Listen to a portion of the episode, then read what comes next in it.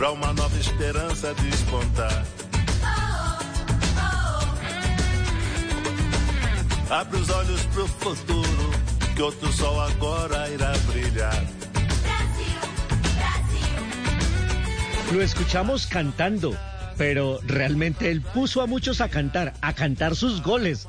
Es para muchos el mejor futbolista de la historia. Edson Arantes do Nascimento. Hoy, el invitado en Leyendas, que hace poco, muy poco, hace unos días, cumplió 82 años. Hoy el invitado en Leyendas es el Rey Pelé, aquí cantando.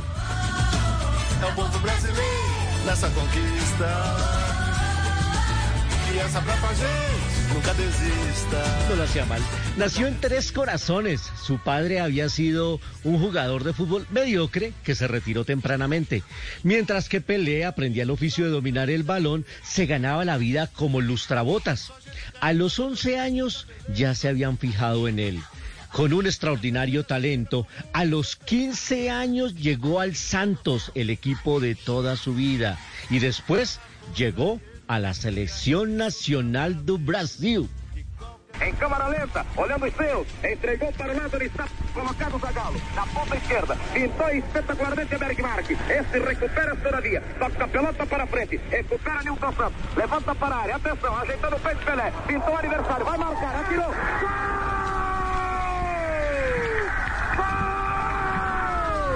Escuchamos esta narración de 1958. Pelé debutó en la selección brasilera con solo 17 años y ya entonces su contribución a la magia del juego brasilero fue clave para esa obtención del título mundial en Suecia. En ese mundial un gol suyo frente al país de Gales hizo que los brasileros se plantaran en las semifinales contra Francia, a la que batieron por un aplastante 5-2 con tres goles de Pelé. En la final, la máquina brasilera arrolló a los anfitriones hasta dejar un marcador final de 5-2 y nuevamente con tres goles de Pelé.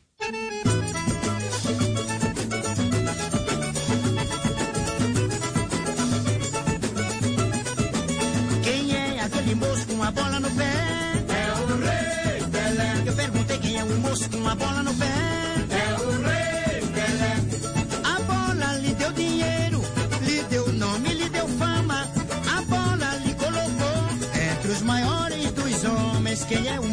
Años venideros, Pelé confirmaría su propio mito, ganándose la consideración del mejor jugador de todos los tiempos. Lideró también el equipo brasilero que estuvo cuatro años después en el Campeonato Mundial de Chile.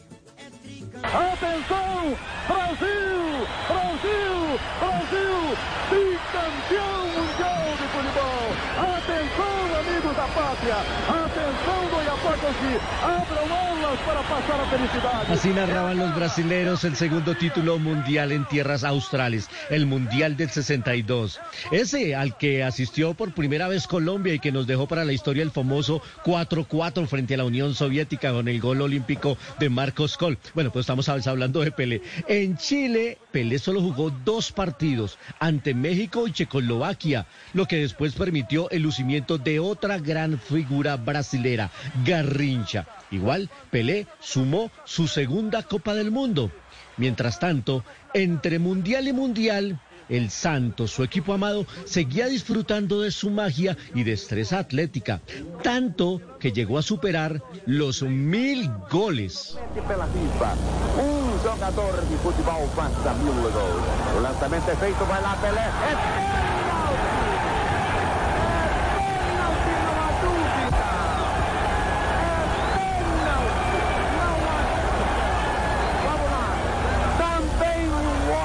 El destino es caprichoso y quiso que el gol mil de Pelé no fuera en una jugada de movimiento, ni en una jugada destacada o en un tiro libre. No, los dioses del fútbol decidieron que el gol mil de Pelé fuera de penal. El rey hablaba así de ese día. Eu esperava, não, não sonhava uma coisa dessa, né? Foi um presente de Deus. E tudo que aconteceu né, com essa coisa do milésimo gol, como foi o milésimo gol, porque tem coisas que não, não tem muita explicação. Porque eu, eu já tinha feito 999 gols de cabeça, né, viajando. Por que, que o milésimo gol tinha que ser de pênalti?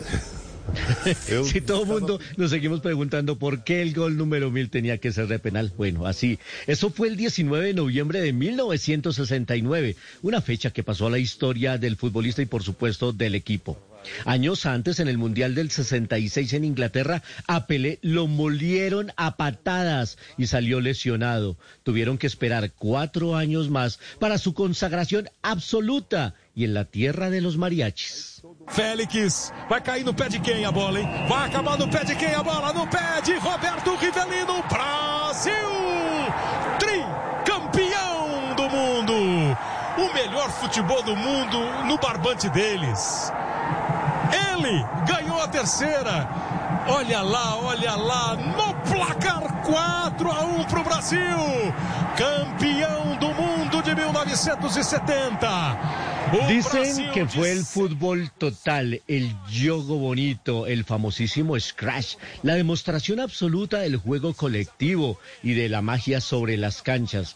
En México, 1970, Brasil consiguió su tercer campeonato del mundo, una reñida final ante Italia en el Estadio Azteca. Los tres títulos mundiales valieron a este combinado brasilero que se quedara con la propiedad del primer trofeo, la famosísima Copa Jules Rimet. Ese ya quedó en, en posesión de Brasil después de ganar tres títulos. De hecho, se lo robaron, eh, cuenta la leyenda urbana que se lo robaron y después lograron recuperarla. A la gran estrella, pues había que asignarle, por supuesto, el título de Pelé. Anotó cuatro goles en esa Copa del Mundo, aunque ese Mundial también es recordado especialmente por dos jugadas que no terminaron en gol. Un cabezazo ante Gordon Banks de Inglaterra que eh, tapó el portero al palo de la mano derecha abajo imposible y también una jugada de antología ante el uruguayo Mazurkiewicz, un ocho que le hace saliendo el portero y una jugada fantástica que a la larga no quiso entrar. Pelé gozaba de fama mundial y eso lo sabía todo mundo, hasta los productores de Hollywood. In 1942, the Nazis thought they were sitting on top of the world. Never suspecting that they could be toppled in one conflict, the most unusual battle of the war. It has been decided that a German national team will play a combined team from the prisoners of war of the occupied territories. That's crazy. En 1981, el director John Huston reunió en la gran pantalla a varias estrellas de Hollywood con futbolistas profesionales.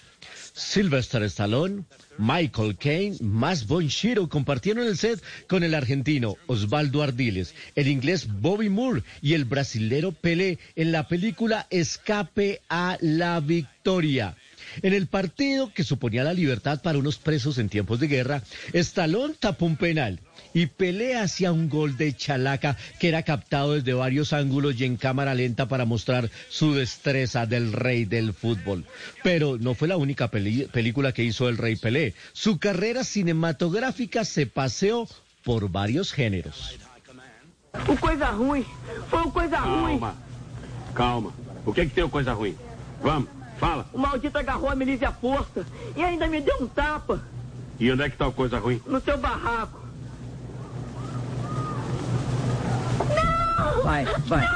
Esta película se llama Pedro Malo.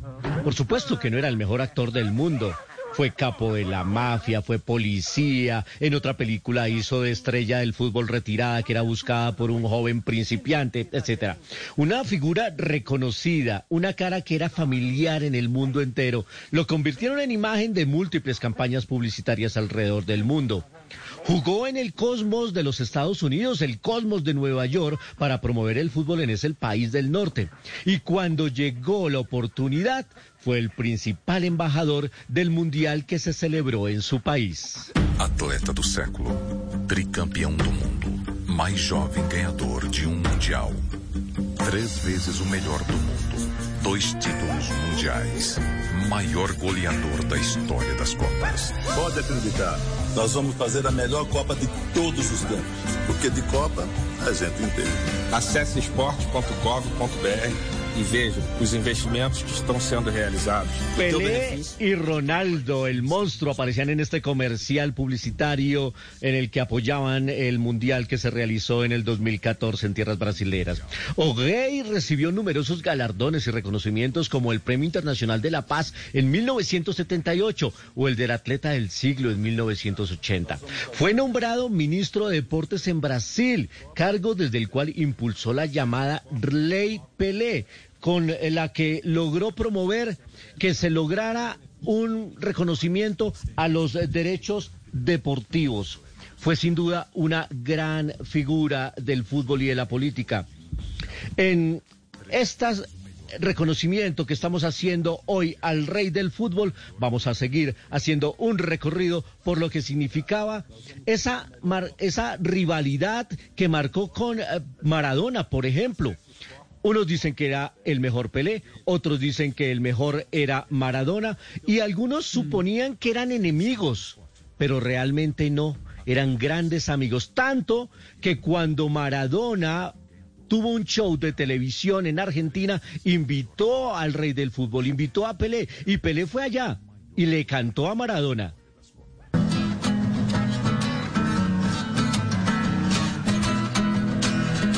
Quem sou eu, Maradona? Quem é você? Você quer ser eu e eu quero ser você.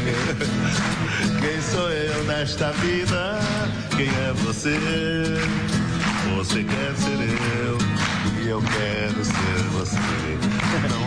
Yo quiero ser usted, le decía Pelé a Maradona. Imagínate tener a Maradona y a Pelé en el mismo set de televisión hablando de fútbol, riéndose juntos, fantástico. Recientemente Pelé cumplió 82 años. La salud no ha sido la mejor para el rey del fútbol en los últimos días. Un atleta consumado, símbolo de un país, de un continente y estandarte del fútbol mundial. Una historia su legado ha servido para innumerables documentales y también para películas.